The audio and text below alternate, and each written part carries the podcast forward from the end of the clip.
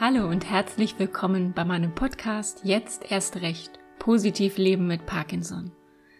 Mein Name ist Katrin Wersing und heute in der 32. Folge von meinem Podcast habe ich Birgit Lange zu Gast. Birgit erkrankte sehr früh im Alter von 35 Jahren. Sie war gerade erst Mutter geworden. Die Krankheit veränderte ihr Leben, aber Birgit hat trotzdem ihren Weg gefunden und der ist beeindruckend. Birgit engagiert sich seit vielen Jahren in der Selbsthilfe. Als Übungssportleiterin, aber auch an vielen Orten rund um das Thema Aufklärung und Information über Parkinson. Und was das alles mit einer kleinen Schildkröte namens Gina zu tun hat, das erzählt sie uns gleich. Lass dich inspirieren von Birgits Geschichte. Ich wünsche dir ganz viel Spaß dabei.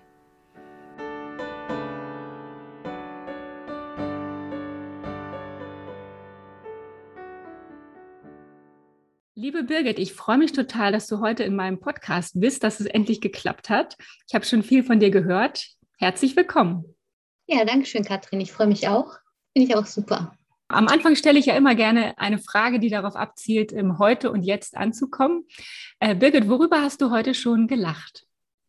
Oh, da gab es eine ganze Menge Dinge. Also ich habe den ganzen Tag irgendwas gefunden. Heute Morgen fing schon damit an, das Frühstück mal wieder fertig war, als ich runterkam. ist immer sehr schön. Mein Mann macht jeden Tag Frühstück, immer wow. schon eigentlich. Aber ich genieße das im Moment ganz besonders.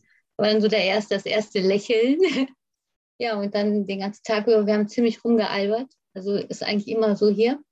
Und gerade ist hier an unserem Fenster, ich sehe es also jetzt noch, ein Fesselballon vorbeigeflogen. Fand ich jetzt auch schön so, ne? So im klaren Himmel. Ja, ich, ich merke schon, du hast auf jeden Fall den Blick für den Moment und ja. äh, kannst viele schöne Momente auch benennen und finden am Tag, ja. Und ich finde es ja besonders toll, dass dein Mann jeden Tag das Frühstück macht. Das ist ja echter Luxus, großartig. Da hast du auf jeden Fall einen tollen Mann, oder? Ja, genau. Und das war noch nicht mal Erziehung, hat er ganz freiwillig mit angefangen. Herzlichen Glückwunsch. Er ist, halt, er ist halt Frühaufsteher ne? und ich komme morgens sowieso nicht so raus. Von daher passt das super. Kann man mhm. sich gut ergänzen. Genau. Richtig. Birgit, es ist ja so, wenn wir einfach mal direkt einsteigen, viele Menschen, so ging es mir damals auch, als ich die Diagnose kriegte, haben ja eigentlich immer noch im Kopf, wenn sie an Parkinson denken, dass es ältere Menschen betrifft. Du hingegen bist schon sehr jung an Parkinson erkrankt. Du warst damals gerade 33 Jahre alt. Mhm. Und du hast mir erzählt, deine Tochter war frisch geboren. Also eine ganz besondere, aufregende, anstrengende Zeit im Leben. Kannst du uns da noch mal ein bisschen mitnehmen zurück? Wie hast mhm. du die Diagnosestellung erlebt damals? Was waren so deine Gedanken? Es war schon eine ziemlich blöde Zeit, weil es war alles sehr ungewiss. Also es fing mit der rechten Hand an. Ich saß im Büro, wollte was aufschreiben und die rechte Hand hat nicht mehr geschrieben. Da habe ich gedacht, okay, gut, hast du irgendwie einen Muskel überdehnt oder überreizt? Man denkt ja nicht an sowas. Naja, und das war dann auch wieder weg, ist dann aber immer wieder gekommen und immer häufiger. Und irgendwann waren die Krämpfe dann im ganzen Arm. Dann bin ich zum Arzt gegangen und der meinte dann so, ja, Kapaltunnel, das ist ja so das, was die dann immer sagen haben wir dann auch fleißig operieren lassen, hat es natürlich nichts geändert. Ja, und dann ging es auch beim Wickeln los. Ich habe die Windel nicht zugekriegt und habe dann so ein bisschen das Vertrauen in meinen Arm auch verloren. Und dann wurden halt weitere Untersuchungen gemacht, unter anderem in der Uni Düsseldorf, die dann irgendwann mal Parkinson diagnostiziert haben, über diesen PET-Scan, wo halt das Gehirn ähm, ja, farbig markiert sichtbar deutlich zeigte, dass es ein Parkinson ist. Konnte natürlich keiner glauben, ich am wenigsten. Mhm. Ja, und dann stehst du erstmal da, du siehst diese riesen Seifenblasen platzen, die du dir vorgenommen hast durchzusetzen. Du hast dir dann irgendwie ein Bild gemacht von deiner Zukunft. Das passt natürlich dann alles nicht mehr. Ja, irgendwann bin ich dann auch verrentet worden, weil es nicht mehr ging mit dem Halbtagsjob. Also ich habe zwischendurch ja wieder halbtags gearbeitet, habe mich da durchgequält. Aber da war natürlich nichts. Ja, und dann war die Antonia in der Schule oder in der Grundschule.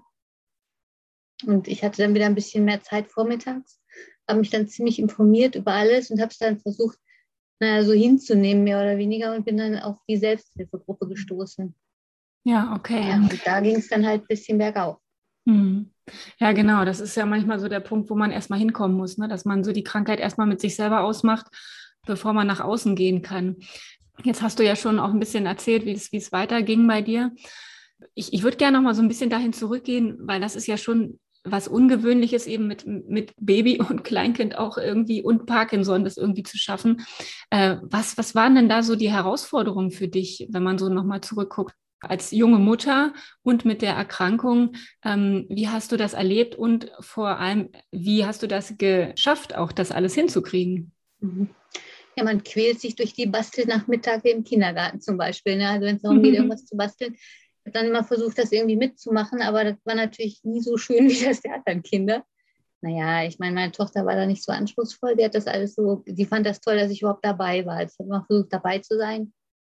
Ja, und du fühlst dich halt wie ein Klotz am Bein. Du meinst, du bremst die Familie aus. Du meinst, du bist schuld für alles Mögliche, was nicht funktioniert. Du willst ja alle ähm, Rollen, die du dir vorgenommen hast, willst ja auch erfüllen. Sei es Mutter, Schwester, Tochter, Freundin, alles, was du halt haben willst, willst natürlich auch sein. Und das funktioniert nicht. Und das muss man erstmal lernen. Da muss man erstmal hinkommen, das zu akzeptieren, dass es eben nicht mehr geht. Was hat denn dir dabei geholfen, das zu akzeptieren? Tja, schon mal der Rückhalt der Familie. Also ich hatte nicht das Gefühl, dass irgendjemand sich plötzlich abgewendet hat oder so. Es war schon immer so, dass die Familie hinter mir stand. Und das gibt dann so ein bisschen Sicherheit auch. Ne? Dann musst du dann halt sehen, wie du sie verarbeitest. Also vielleicht auch einfach dass das Leben an sich, ne? dass man dass man sich darauf einlässt und dass man einen Tag nach dem anderen lebt. Ne? Es ist ja, glaube ich, immer auch so rückblickend, wenn du weißt, was du heute weißt und nochmal zurückgehen könntest, würde man sicherlich viele Dinge anders machen. Ne? Ich wäre gelassener, ich würde, mich, ich würde mir nicht so einen Kopf machen gerade wenn ich, wenn ich dich anschaue jetzt, äh, Birgit, und, und weiß, du hast schon einfach viele Jahre, mehrere Jahrzehnte auch mit Parkinson hinter dir. Ich gucke dich hier an im Bildschirm und ich, ich würde es dir nicht ansehen. Das ist sicherlich aber auch ein, das ist sicherlich auch ein langer Weg gewesen, der immer auch, der auch mal steinig war. Kommen wir auf jeden Fall gleich nochmal dazu. Mhm. Ähm, aber das finde ich ja schon auch nochmal besonders auch in dieser Lebenssituation, wo eigentlich kein Mensch Parkinson kennt und kein Mensch Parkinson hat. Ne? Oder kanntest du Menschen, die in dem gleichen Alter irgendwie betroffen waren? Nee, überhaupt nicht. Das war für mich eine Krankheit, die gab es gar nicht in jungen Jahren. Du weißt, dass es ältere Leute kriegen können, aber du rechnest niemals damit, dass du das kriegst. Wie wir alle wissen, letztendlich das Leben mit Parkinson ist nicht immer einfach, sogar oft ziemlich schwierig. Aber was ich äh, besonders spannend fand, als ich mich so ein bisschen damit beschäftigt habe, wer du bist, was du machst, äh, dir hat eine kleine Schildkröte mit dem Namen Gina bei der Bewältigung geholfen. Erzähl uns doch mal mehr von diesem besonderen Projekt, was du gestartet hast. Ja, die Gina, also das ist wie gesagt eine kleine Schildkröte, die halt sehr wissbegierig ist und die selber halt auch Parkinson hat. Also so ist auf jeden Fall in dem Buch dargestellt. Ich habe da zwei Bücher drüber geschrieben. Ähm, die trägt die Aufforderung, gib nicht auf in ihrem Namen. Also Gina ist halt, die ersten Buchstaben kürzen das ab. Und das ist halt, ähm, ich habe versucht, in, ja, in ihr so eine, so eine Art Interviewpartnerin zu sehen, die die Leute so ein bisschen anstupst. Also die soll die Leute auf humorvolle Art und Weise so ein bisschen über die Krankheit ähm, aufklären. Leute sollen sich halt nicht zurückziehen, sollen dazu stehen und sollen gucken, dass möglichst viele Informationen bekommen. Die kriegen sie eben über die Gina. Also da habe ich dann Geschichten geschrieben, wo sie halt irgendeinen Hahn kennenlernt, der Logopädie braucht, nicht mehr krähen kann und der von den Hühnern in seinem Stall nicht mehr ernst genommen wird. Das sind zwar alles irgendwie Geschichten, die vielleicht ein bisschen kindisch naiv klingen, aber das war schon, also es ist gut angekommen, das Buch. Manchmal kommen ja solche Geschichten, die, die für Kinder geschrieben sind oder die erstmal so für, für Kinder wirken, auch bei Erwachsenen besser an, als wenn man jetzt das 30. Fachbuch liest, wo man dann mit 50 Fremdwörtern wieder denkt, was will mir das eigentlich sagen? Genau. Ich glaube, das ist manchmal auch der bessere Weg, ne? vielleicht auch erstmal so einen Zugang zu finden. Genau, ist halt das Maskottchen der Mörser-Gruppe mittlerweile, ist eine ähm, kleine Stoffschildkröte, haben wir da jetzt gefunden, die dann so als, ähm, als Anhängsel dann halt diesen Satz hat, gib nicht auf und kommt eigentlich Schön. ziemlich gut an. Das ist ganz gut. Ja. ja. super, wenn das sogar euer Maskottchen geworden ist in der Gruppe. Das ist ja super. Mhm. Ja, diese, diese Geschichten oder diese Bücher, die du geschrieben hast, kann, kann man die irgendwo nachlesen oder kann man das, sich das irgendwo bestellen, wenn da Leute jetzt ja. Interesse haben und da mal reingucken wollen? Ja, ich habe also noch ein paar Bücher da. Wir haben es nicht in ganz großer Menge drucken lassen, aber es sind auf jeden Fall noch ein paar Bücher da. Die kann man dann gerne über meine Website oder wie auch immer käuflich erwerben, klar. Okay, dann werde ich das gerne mit in die Shownotes setzen. Wer mag, kann, kann sich das gerne mal, äh, kann sich das gerne mal anschauen. Wenn mhm. du eine Website hast, ist das ja auch super. Da können die Leute ja auch nochmal drauf gucken, genau.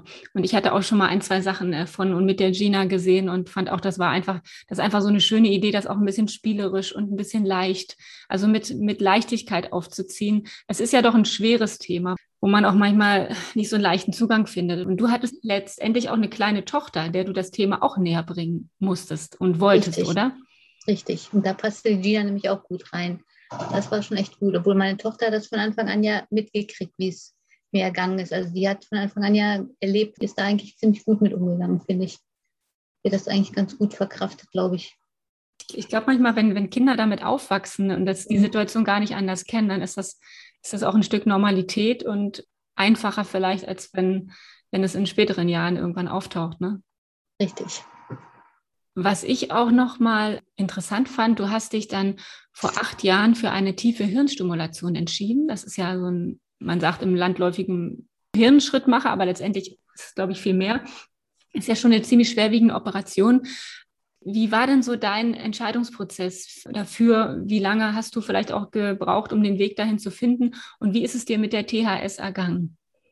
Also erstmal habe ich den Arzt, der mich operiert hat, auf einer Veranstaltung in Krefeld kennengelernt. Da war der Regionalgruppenleiter, der mich versucht hat zu überzeugen, weil bei mir die Medikamente nicht mehr gewirkt haben. Es waren diese Fluktuationen, der Leidensdruck war ziemlich hoch. Und ich habe gesagt, gut, irgendwas musst du jetzt tun. Und ich habe dann alle anderen Sachen vorher ausprobiert, wie diese Videoüberwachung im Netz und so weiter. Das habe ich alles probiert, aber das hat halt nicht geholfen. So. Und dann war halt diese Veranstaltung, wo der Dr. Maruf aus Köln-Mehrheim halt vor Ort war und darüber berichtet hat. Und ich habe mir gedacht, so, wenn einer in deinen Kopf gucken darf, dann der. Da war sofort so ein Vertrauensverhältnis da. Ja, und ich bin dann auch irgendwie, also ich glaube, einen Monat später bin ich mit meinem Mann dahin gefahren. Er hat mich untersucht und meinte so, klar, ich kann sie operieren. Dann habe ich mir erstmal überlegt, was ich da überhaupt gesagt habe. Ne? So, dass ich mich operieren lassen wollte, habe ich irgendwie, ich meine, ich wollte das, aber dann war es auch mal so, so nah. Ne? Also, hm, naja, sind dann auf jeden Fall dann hin im November, also im August war die Veranstaltung, im November sind wir dahin. Dann wurde ich operiert und im OP ist es ja eine Wach-OP, zum Teil bist du dann halt wach. Genau. Ähm, da habe ich schon gemerkt, dass es, als, als, der Arzt meinte, und jetzt entspannen Sie mal Ihr rechtes Bein, habe ich mir gedacht, was will er denn jetzt? Ewig geht es nicht und jetzt soll es gehen. Ja, aber es ging. Und dann habe ich gedacht, boah, das ist ja super. Und ich war während der OP dann schon total zufrieden mit der Entscheidung. Also man hat ja am meisten Angst davor, in diesem Rahmen da eingesperrt zu sein. Also dieses Festtackern dieser, dieser Schrauben in den Kopf. Aber das ist eigentlich gar nicht so schlimm, weil man wird halt, wenn man gut beobachtet da liegt, wird man halt sofort wieder so ein bisschen eingeschläfert, so ein bisschen sediert. Naja, ich bin froh, dass ich das gemacht habe, weil mittlerweile geht eigentlich wieder einiges viel besser. Ich nehme viel weniger Medikamente und ja, insgesamt ist die ganze Geschichte ruhiger. Ich hatte ohnehin nicht diesen Tremor, sondern immer nur diese Versteifung, diesen Rigor. Und den haben die damit eigentlich komplett weggekriegt. Also du musst halt immer noch mal was nehmen, aber eben nicht mehr so viel. Schon echt gut. Und das Beste war, als ich damals da aufgewacht bin, ähm, da hat mir eine, eine, Krankenschwester dieses Buch von der Gina gebracht. Das war so der Hit. Meinte so, guck mal, ich habe was für sie. Und ich gucke dann, ich sage, ich bin das doch selber. Und dann konnte sie das gar nicht glauben. Dann musste ich ihr das beweisen. Aber das war echt der Hit. Ne? Da hat die mein Buch gehabt. Irgendjemand hatte das da hingebracht. Und ja, das war schon echt der Witz. Gina sollte dich einfach begrüßen direkt am Anfang. Ja, ja. schön, das hört sich gut an. Das ist ja schon auch äh, spannend, weil ich habe immer gedacht, dass die THS vor allem bei Menschen geeignet ist, die eben diesen Tremor haben.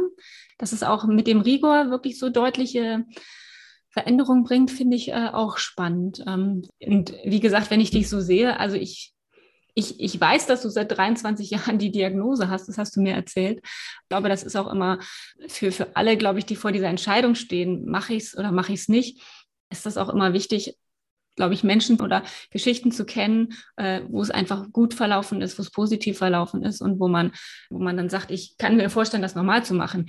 Denke, ich würde es auf jeden Fall nochmal machen, aber ich würde es halt nur auch bei diesem Arzt nochmal machen, ich habe danach dann halt einige ähm, Geschichten von anderen Leuten gehört, die es halt in einer anderen Uniklinik gemacht haben, wo es dann halt nicht so toll gelaufen ist. Man halt gesagt hat, entweder du kannst dich jetzt besser bewegen oder du kannst besser reden. Da muss halt jeder für sich entscheiden, wo er dann hingeht. Also ich würde es auf jeden Fall nochmal machen, weil du hast kaum eine andere Chance. Genau, danke für den, für den Einblick auf jeden Fall. Auch heute nach 23 Jahren Leben mit Parkinson bist du sehr aktiv. Birgit, das finde ich total klasse und bewundernswert. Äh, du bist aktiv in der Selbsthilfe und leitest die Regionalgruppe MERS der Deutschen Parkinson-Vereinigung. Und da bist du auch als Reha-Sportübungsleiterin tätig und betreust wöchentlich, hast du gesagt, drei Gruppen sogar. Warum engagierst du dich da und was ist dir bei der Arbeit besonders wichtig? Es ist eben wichtig, sich zu bewegen. Du darfst halt nicht stehen bleiben. Du musst aktiv sein. Du darfst dich nicht irgendwie ausruhen oder du darfst das auch nicht alles hinnehmen. Du musst dich informieren. Und Bewegung ist ja nun mal gerade wichtig bei Parkinson. Ich habe damals den Übungsleiterschein ja gemacht, um irgendwie wieder tätig zu sein. Als die mich verrentet haben, war ja nicht mehr viel mit Bestätigung außerhalb der Familie. Und mir tut das einfach gut, wenn ich sehe, dass die, dass die Teilnehmer kommen und lächeln. Ne? Die können die Übung vielleicht gar nicht so ausführen, wie sie sie ausführen sollen, aber die lächeln, die haben Spaß dabei. Und das ist mir eigentlich wichtig, dass sie den Tag genießen, dass sie nicht so verzweifelt durch die Welt gehen. Nee, man muss halt wirklich bewegt bleiben. Ja, geistig und körperlich, ne? Richtig, genau. Ich glaube, diesen, diesen Reha-Sport-Übungsleiterschein macht man ja auch nicht so mal eben. Ne? Das war ja für dich auch schon äh, einiges an Aufwand und an Kraftakt, ne? das zu schaffen. Ja, aber das war das, was mir damals richtig Aufwind gegeben hat. Ich habe damals durch eine Kollegin, vielmehr durch die ehemalige Leiterin der Selbsthilfegruppe MÖRS, habe ich damals diese Übungsleiterin kennengelernt, die den Reha-Sport angeboten hat und die ist dann kurz darauf in Mutterschutz gegangen und ähm, ja, da hatte ich halt die Chance, diesen Übungsleiterschein zu machen. Das wurde halt auch getragen durch die Selbsthilfegruppe. Also ich brauchte die Kosten nicht alleine bezahlen, das war schon mal gut. Ja, und dann bist du eben so diejenige, die so ein bisschen ja, du kannst halt bestimmen, ne, was du machst. Du brauchst nicht dazwischen sitzen zwischen, zwischen den älteren Herrschaften und siehst dich da nicht verzweifelt um, sondern du kannst was bewegen. Du merkst, du tust denen gut und das tut mir wiederum gut. Der merke ich auch immer wieder. Also ich glaube, es ist für die eigene Bewältigung der Erkrankung wichtig, dass wir eben nicht nur um uns selber kreisen, sondern dass wir auch was für andere tun. Man darf sich nicht ausruhen und vor allem nicht verstecken. Das ist halt das Genau, ja. und das ist ja so das Schwierige. Ne? Ich habe jetzt kürzlich auch wieder mit einer Frau gesprochen, die sagt, sie hat, die ist seit ähm, längerer Zeit erkrankt, seit vielen Jahren, und sie hat auch wirklich erst seit kurzem überhaupt mit Menschen darüber gesprochen. Und das erscheint mir manchmal so fremd, weil ich selber jemand war, der sehr offen damit umgegangen ist. Mhm. Aber da hat eben auch jeder so seinen eigenen Weg. Ne? Was, mhm. was hast du denn da in den 23 Jahren Selbsthilfe schon erlebt? Du hast ja auch viele Menschen kennengelernt. Ne? Mhm. Ich weiß, dass ich damals, als es gerade so im Anfangsstadium war, habe ich mich nicht getraut, bei Aldi einkaufen zu gehen, weil es sowieso immer ziemlich schnell an der Kasse mit dem Auf- und Abladen der Materialien, die man haben will. Und ich habe dann irgendwann gesagt, boah, die, die schieben dir wirklich den Einkaufswagen und du kommst halt nicht von der Stelle. Und wenn dann dieses Freezing hast oder dieses, dieses Bewegungslose, wo du dich nicht fortbewegen kannst, ist natürlich blöd. Und ich habe mir damals die Hand bandagiert, weil ich dachte, wenn die merken, ich bin verletzt, dann wird keiner was sagen. Also so bescheuert ist man braucht man eigentlich nicht. Mittlerweile sage ich dann ganz deutlich immer, ich habe das und das, also komm damit klar oder geh weg. Man wird schon blöd angemacht teilweise, weil die Leute es einfach nicht verstehen. Wenn jetzt jemand mit einer Gehhilfe, wenn jemand ne, mit, mit, genau. mit, einem Rollstuhl kommt, ist es auch, ne, sind Dinge klarer als eben auch bei Parkinson, wo Probleme mal da sind, aber auch mal nicht da sind. In dem einen Moment kann man sich bewegen, im nächsten nicht. Dann wird man auch schnell mal als ja, Simulant oder ähnliches abgestempelt. Ne? Genau. Du musst lernen, deine eigenen Grenzen zu kennen und dann auch damit zu leben. Das ist das Wichtigste. Genau, das ist gar nicht so einfach, den Weg da richtig zu finden. Ich würde gerne noch mal zu einem anderen Thema kommen, was ich bei dir besonders schön auch finde. Wir hatten im Vorfeld auch über das Thema Partnerschaft gesprochen in unserem Vorgespräch und ähm, Parkinson kann ja auf jeden Fall eine große Belastungsprobe für eine Beziehung sein. Dein Mann hingegen, so hast du gesagt, hat dir kürzlich nochmal einen zweiten Heiratsantrag gemacht. Das Fand ich so schön. Genau, total schön. Ähm, wie mhm. habt ihr das denn geschafft, über all die Jahre eure Beziehung positiv zu gestalten? Ich würde mal sagen, der weiß, was er an mir hat. Ne? nee, ich habe mir die Tage noch die Frage gestellt. Ne? Man hat ja damals bei der Hochzeit oder als man geheiratet hat, hat man ja einen Trauspruch gehabt. Und wir hatten damals diesen Spruch hier, ähm, Ja zu uns, egal wie wir sind und wie wir sein werden, kein Vielleicht, sondern wirklich ein Ja. Ne? Und den, den, sagt man so einfach so hin. Und wenn dann wirklich sowas ist wie jetzt hier bei mir mit Parkinson, dann ist man natürlich erstmal so, mh, hm, na toll, aber ich denke mal, man ist lang genug zusammen. Es kann auch bei ihm irgendwas sein, was ich dann hinterher stützen muss. Also ich betrachte die Familie eigentlich und vor allem ihn als große Tankstelle. Da tanke ich meine Kraft, kriege meine ganze Hoffnung her und das funktioniert. Also es funktioniert schon ziemlich lange, ziemlich gut. Ich bin erstaunt, wie viele ähm, Ehen mittlerweile kaputt gegangen sind aus unserem Bekanntenkreis wegen irgendwelchen Sachen, wo ich mir denke, so wow, ne, wie dumm ist das denn? Ich hoffe, unsere hält nur lang. Ja, und äh, manchmal kann ja so eine, eine Erkrankung einen auch nochmal anders zusammenschweißen. Es, es kann natürlich auch trennen, wenn vielleicht ein Partner nicht damit umgehen kann oder Schwierigkeiten hat, damit umzugehen, Richtig. aber es kann auch zusammenschweißen. Ne? Richtig, also ich hatte zwischendurch auch dem Gedanken gespielt oder ich habe mir dann auch meine Gedanken gemacht, ob er das wirklich so, naja, so meint. Man glaubt es irgendwie nicht, aber es ist definitiv ja wohl so. Ja, schön. Mensch, da hast du auf jeden Fall einen tollen Mann. Grüß ihn mal. ja, gleich. Ja, super. Ja, jetzt sind wir schon am Ende von unserem Interview angekommen. Was magst du denn den Menschen, die zuhören, noch abschließend mit auf den Weg geben? Was kannst du denn aus deinem reichen Erfahrungsschatz vielleicht auch nochmal so an, an Input, an Gedanken, vielleicht auch für Menschen mitgeben, die jetzt relativ neu betroffen sind und am Anfang stehen? Also da nutze ich immer gerne den Satz auch von Detlef Frischik, den heutigen Tag leben oder jeden Tag leben, als ob es der letzte wäre und vor allen Dingen sich bewegen, also immer in Bewegung bleiben. Und das meine ich nicht nur körperlich, sondern auch vom Geist her. Man muss sich wirklich weiterbilden, die Therapieangebote annehmen. Es gibt eine Menge Sachen, die im Moment erforscht werden und bei Parkinson sind die eigentlich gut dabei. Also das heißt ja nicht, dass man nicht irgendwann doch vielleicht eine Heilmöglichkeit findet oder ich weiß es nicht. Also ich glaube da eigentlich ziemlich fest dran. Der Glauben versetzt auf Berge, also Glauben und sich bewegen, denke ich mal, ist das Beste. Ja. Das stimmt. Ich habe auch gesagt, ich glaube daran, dass wir da, dass es irgendwann in naher Zukunft irgendwie nochmal eine bessere Behandlungsmöglichkeit gibt. Auf oder jeden Fall. Vielleicht sogar eine Heilung, genau. Denn wichtig ist ja, wenn wir nicht dran glauben, dann kann es ja auch nicht passieren. Von daher müssen wir auf jeden Fall fest dran glauben. Und wie du sagst, der Glaube kann Berge versetzen. Das haben wir in genau. mancher Hinsicht schon erlebt, genau. Und wenn ich dich so anschaue, Birgit, strahlst du auch ganz viel Lebensfreude aus, ganz viel Positives. Und ich wünsche dir von Herzen, dass, so das noch, dass das so bleibt. Und ähm, genau, ganz liebe Grüße und ganz vielen Dank für deine Zeit heute. Gerne.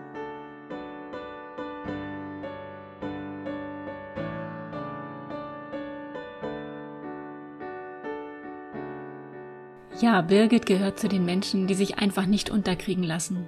Und das ist gar nicht so einfach. Nach 23 Jahren Leben mit Parkinson. In diesem Zusammenhang finde ich das Thema Resilienz besonders spannend. Resilienz ist die Fähigkeit, aus Krisen unbeschadet oder sogar gestärkt hervorzugehen. Wie schaffen es manche Menschen, trotz widrigster Umstände positiv durchs Leben zu gehen? Ich bin mir sicher, das ist keine besondere Begabung und auch kein Wunder, sondern es beginnt in uns und mit unserer bewussten Entscheidung, das Beste aus unserem Leben zu machen, trotz oder gerade wegen Parkinson. Und diesen Gedanken finde ich besonders schön, dass Parkinson uns stärker werden lässt. Vielleicht nicht, was die körperliche Kraft betrifft, aber was Mut, innere Haltung und Lebensfreude ausmacht. Birgit ist dafür ein inspirierendes Beispiel. Ja, und vielleicht denkst du heute auch mal darüber nach, wer oder was dir Kraft gibt in deinem Leben, wo deine Quellen der Ruhe und der Inspiration sind. Ich wünsche dir ganz viel Freude beim Suchen und vor allem beim Finden. Also bis zum nächsten Mal. Pass gut auf dich auf und bleib positiv.